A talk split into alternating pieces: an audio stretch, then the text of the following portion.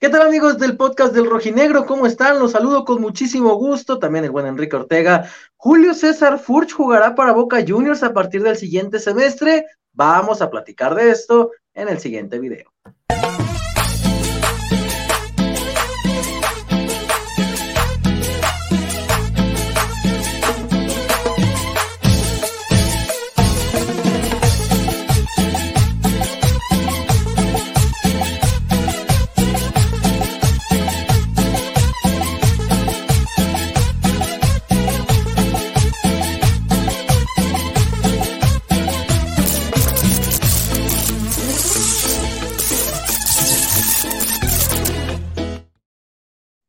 ¿Qué tal amigos? ¿Cómo están? De nuevo los saludo con muchísimo gusto para platicar acerca pues, de toda esta ola de rumores, Enrique, que se han dado con los rojinegros del Atlas. Debe ser uno de los mercados más movidos, que si venden a Camilo, que si venden a Ociel, que si venden a Quiñones, que si venden a Lozano, que si venden a Saldívar, que si venden a Quique, que lo están negociando, creo, entre Charlie y Puma, están tratando de llegar a un acuerdo, a ver quién se queda este consumidor nato de todo lo que tenga que ver con los rojinegros del Atlas, Enrique, pero por lo pronto Hoy vamos a platicar acerca del rumor que surge desde Argentina, la posibilidad de que Julio César Furch llegue a la escuadra Xeneize, que está en búsqueda de, un atacante, sabrán todos la situación de Sebastián Villa, em, y vamos a hablar un poquito acerca de esto, ¿es real, no es real? ¿Qué podría ser el Atlas en este sentido? Eh, ¿Cómo andas, Kike? Buenas tardes, buenos días, buenas noches, según esté viendo el video el espectador. Muy bien, este, con la ola de, rumores, te faltó el rumor de Aldo Rocha, porque acuérdate que desde... Pero este no es rumor. No, pero la gente empezó a decir, ¿y por qué Rocha? ¿Por qué no sale Rocha en las fotos? Ese fue una esquizofrenia de una persona que dijo, ay, no lo he visto en fotos. Y ya ven que la esquizofrenia está de moda desde 2017. Sí, sí, sí. Y se le pegó a alguien la esquizofrenia y empezó, es que no está en fotos. Yo, yo no sé cómo se les pegó eso si el mismo Rocha el jueves subió una foto en Madriguera, Madriguera. trabajando. Ah, subió cuando fue a hacer las pruebas médicas, entonces no pasa nada con Rocha. Lo que sí es el tema de, de Julio Furch, o como enseñó Chema, y también me llegó a mí el mensaje, Juan Furch, Alberto. Juan sí. A ver qué pasa con Julio César Furch. Yo creo que en este sentido el rumor eh, sí tendría un, poco más de credibilidad tomando en cuenta que vino desde ESPN Argentina, ¿no?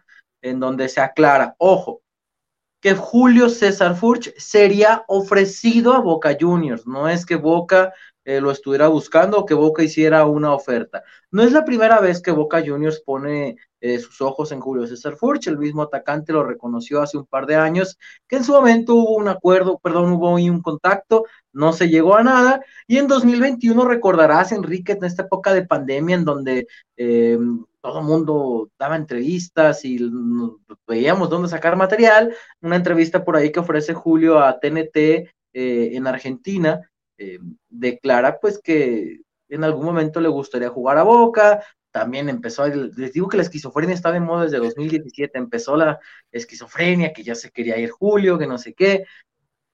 Sucede, es su deseo jugar allá en algún momento, porque no sé si era el equipo de sus amores cuando era pequeño o, qué pase por, por, su mente, pero pues, pues está en todo su derecho, ¿no? Y siempre para un jugador argentino, y lo hemos visto a lo largo de la historia reciente del fútbol mexicano, siempre que hay un rumor de que algún equipo argentino, sobre todo de los grandes, como es Boca y River, empieza a sonar el nombre de alguien en México, siempre conocemos que, es el deseo de los jugadores, porque pues, son los equipos grandes de allá. Entonces, eh, por eso tocamos el tema del rumor de, de Julio para allá. Además, otro arista importante en este tema, Beto, es el tema del contrato a Julio Furch está cerca de expirarse su contrato con Todavía tiene contrato, así es, sí tendrían que sentarse a negociar, todavía tiene, eh, en caso de que Boca de verdad se interesara, porque insisto, la información que surgió desde ESPN Argentina es Julio será ofrecido a Boca Juniors, no es que Boca Juniors hiciera una oferta.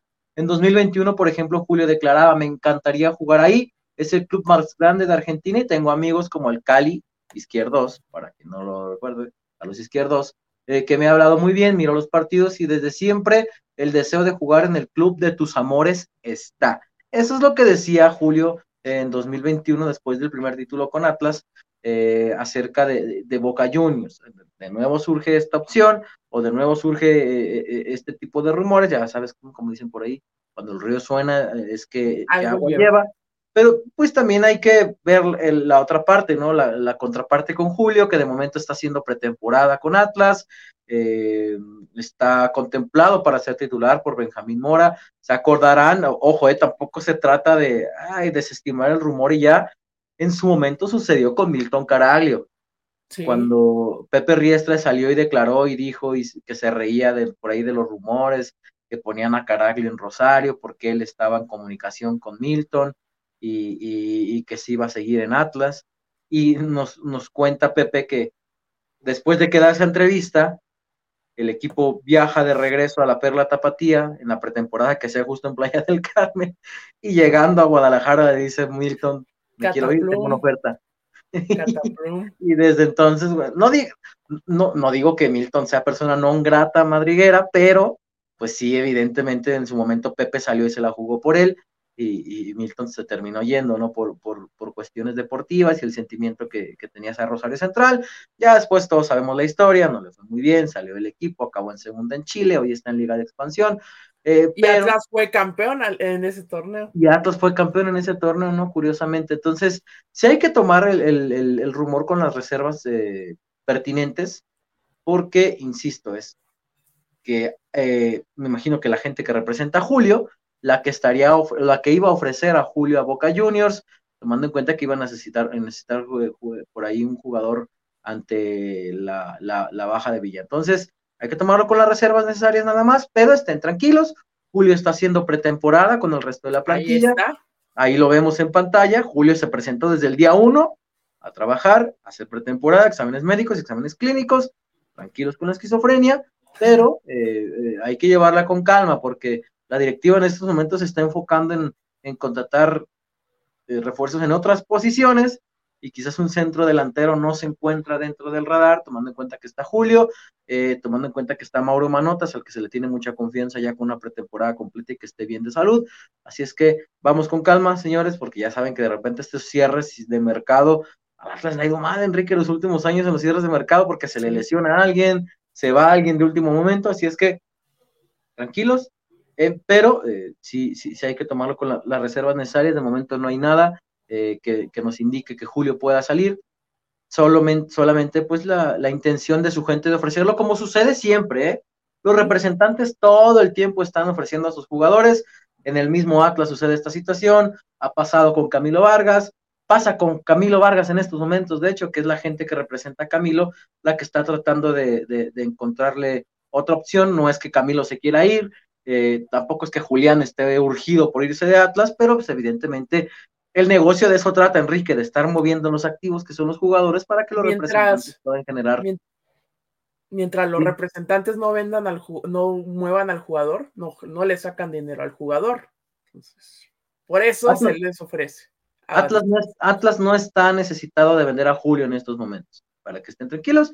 Pero pues, si el representante por ahí le mueve y llega una oferta para Julio interesante y una oferta que le convenga al club, hay que recordar que Siempre ha sido muy claro Pepe en esta parte. Son tres partes las que deben de estar de acuerdo para que una negociación se dé. Entonces, eh, eh, así es la cuestión. No es Atos el que está ofreciendo el jugador, eh, pues es la gente que lo maneja. Y aunque en su momento Julio declaró que es el equipo de sus amores y que la, camiseta de Boca le genera un sentimiento especial, está contento en la ciudad, todavía tiene contrato y está haciendo pretemporada de la forma más normal y tranquila en Playa del Carmen. El equipo todavía estará lo que resta de esta semana, volverá a la que sigue, comenzarán con los partidos de preparación. Esta semana habrá seguramente novedades con el tema refuerzos. Eh, y ojo, porque es un volante el que se está buscando, un volante eh, exterior que también pueda fungir como eh, volante interior, estos los, los que jueguen FIFA, ¿verdad? MCO. El famoso MCO, un futbolista que te juega, pueda jugar por banda y te pueda jugar por ahí como MCO, a los que juegan FIFA. Esa es la posición que se está tratando de reforzar prioritaria y uno más en zona baja en defensa. Se está buscando uno más en zona baja en defensa. Eso es lo que por ahora se tiene con el mercado eh, rojinegro, mi estimado Enrique Ortega. Y también el día de hoy por la noche, al medio tiempo de que juegue la selección de don Diego Martín Coca, van a presentar el calendario. el cocamión, el, cocamión, amigos, el cocamión. Inicia el, camino del cocamión para conquistar dos trofeos este verano, primero Nations League y después Copa Oro.